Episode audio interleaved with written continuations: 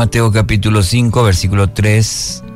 Bienaventurados los pobres en espíritu, porque de ellos es el reino de los cielos.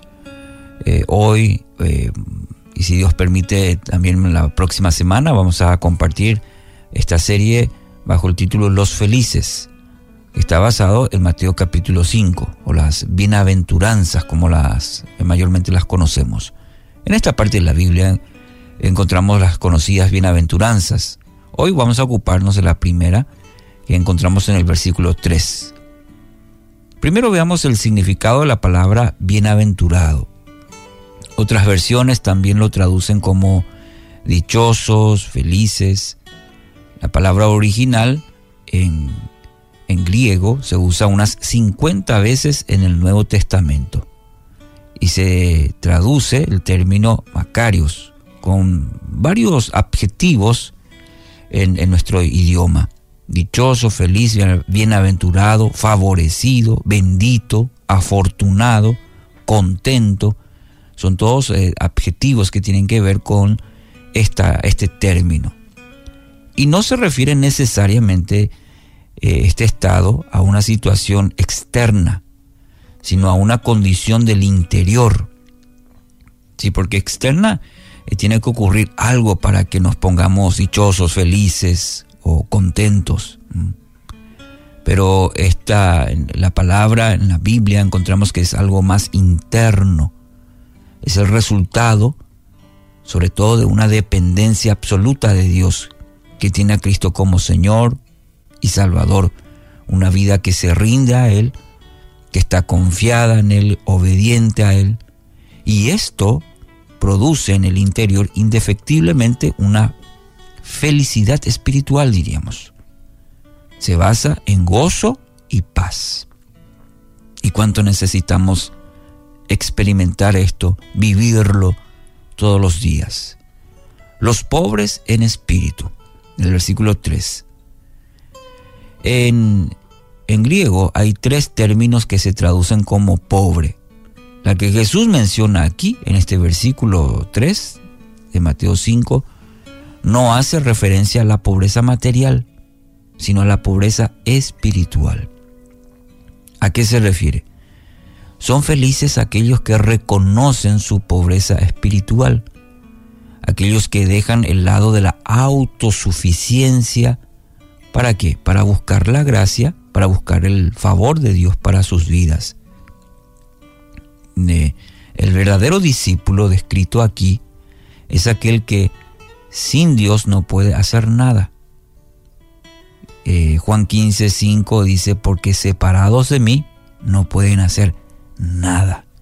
Separados de mí, ustedes, dice el Señor, ustedes no van a poder hacer nada. Reconocer esto, que sin Dios no somos nada, que necesito el favor de Dios, su gracia, su misericordia todos los días, eso es reconocer nuestra ser pobres en espíritu, reconocer nuestra condición. Eh, recuerda lo que estábamos diciendo anteriormente, rendirnos a Dios, alzar las manos es una señal de rendición a Él. Eh, y conecta muy bien a esto, porque cuando nos rendimos a Dios estamos diciendo, cuando levantamos las manos, estamos eh, reconociendo nuestra condición, nos rendimos totalmente a Él. Es decir, dependemos de Él. Espiritualmente hablando, eso es ser pobre en espíritu. Reconocer nuestra condición, que sin Dios no podemos absolutamente nada.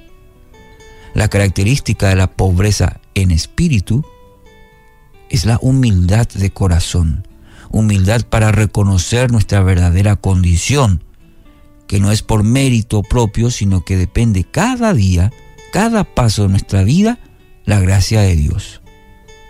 Se reconoce en bancarrota espiritual. Y me gusta esto porque cuando uno se escucha por ahí, se declara en quiebra, en bancarrota. Es decir, no hay, no hay vuelta que dar ya. Bueno, declararnos así en el ámbito espiritual Dios utiliza eso para hacer su voluntad, su propósito en nuestra vida, para que nosotros podamos ser llenados de la presencia de Dios. Solo cuando reconocemos nuestra bancarrota espiritual, eh, nos vaciamos del, del yo para que Dios pueda llenar su presencia en nuestra vida.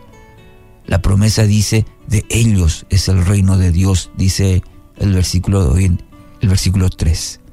Los que se reconocen en esta condición, dice la promesa, de ellos es el reino de Dios. Así que es un hermoso texto. Bienaventurados los pobres en espíritu, los que reconocen su condición cada día. Señor, te necesito. De ellos es el reino de los cielos. Así que hoy, ¿qué le parece? Si examinamos nuestra vida y permitimos que Dios nos muestre aquellas áreas en donde debemos rendir todo a Dios, pero todo. De sacar aquellas cosas que están evitando eh, nuestra dependencia de Dios, nuestra rendición total a Dios.